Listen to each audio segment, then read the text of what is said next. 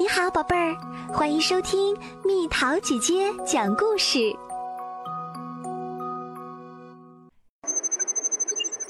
伦敦电波大作战。爷爷，早上好。苏珊说：“好，我没觉得有什么好。”博士嘟囔着，他心情不好。他为什么心情不好呢？因为塔迪斯。一台时光机，它叮叮当当的响了一夜，吵得博士睡不着。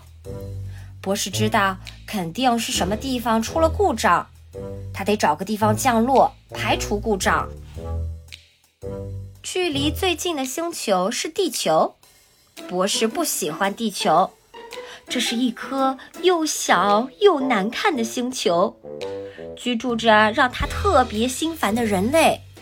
让他特别心烦的又不太聪明的人类，可博士别无选择。他和苏珊在伦敦降落了。以博士现在的心情，最好是让他独自待着。他开始修理塔迪斯，这会让他心情好一些。他一边干活一边吹口哨。博士吹口哨实在难得。塔迪斯很快就修好了，可以走啦。但苏珊去哪儿了？毫无疑问，她去城里探险了。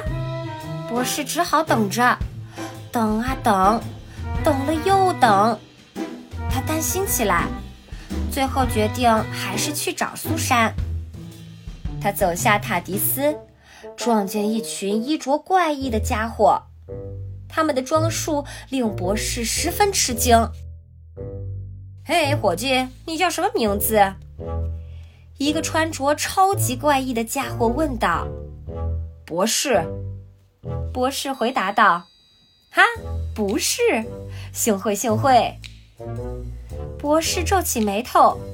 不是不是，我是博士，我是时间领主。哇哦，真时髦。博士又皱起眉头，时髦，又一个他不喜欢的词儿。博士感觉一切都糟糕透了，他赶紧去找苏珊。当博士经过一条黑暗的小巷时，什么东西在他眼前一晃，有东西躲在暗处。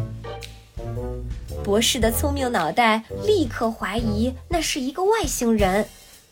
他悄悄沿着小巷走去，突然，一扇门打开了，里面的灯光让他看出那个躲在暗处的是一只猫。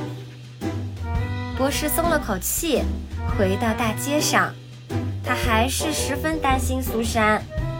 他说不准，但他强烈的感觉到有什么不对劲儿。转过街角。他发现自己的判断没错，他猜中了，是赛博人，他们也到伦敦了，他们不是来休假的。博士非常了解赛博人，知道他们不是来观光的。赛博人对换岗仪式不感兴趣，赛博人对旅游纪念品不感兴趣。他们最感兴趣的就是征服天下。当赛博人向他发射激光时，博士拼命逃跑，可博士跑不快，他和跑得最快的两腿生物相比，差得太远了。不过他还是比赛博人跑得快，因为实际上赛博人不会跑。他必须找到苏珊。真幸运，他在另一条街上找到了他。他正在听收音机里的音乐，是流行音乐。博士从没把流行音乐当作音乐，他把它当作噪声。博士皱起眉头，不过他有了一个主意。他飞快地给收音机做了点调整，收音机的电波传到街上。非常有效地影响了赛博人，他们乱作一团，他们的机器大脑短路了。他们双腿乱踏乱蹬，双手乱挥一气。他们不知道到底是要征服天下，还是要一起跳舞。他们实在受不了了，他们掉头就逃，直奔他们的太空船而去。这种电波对博士同样效果显著。博士笑了起来：“你在笑？”苏珊惊奇地叫道：“胡说八道！”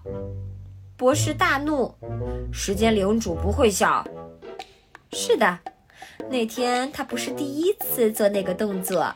他，你猜到他怎么样了吗？完全正确。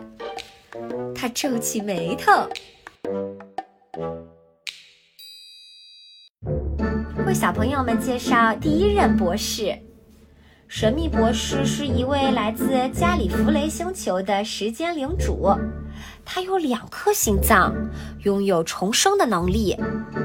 第一任博士是个脾气古怪的老爷爷，这是他的第一次生命。塔迪斯是博士驾驶的飞行器，能在任何时间和空间里自由穿梭。好啦，小朋友们，故事讲完啦。你有没有看见过宇宙飞船啊？你有没有看见过外星人啊？留言告诉蜜桃姐姐哦。好了，宝贝儿，故事讲完啦。你可以在公众号搜索“蜜桃姐姐”，或者在微信里搜索“蜜桃五八五”，找到告诉我你想听的故事哦。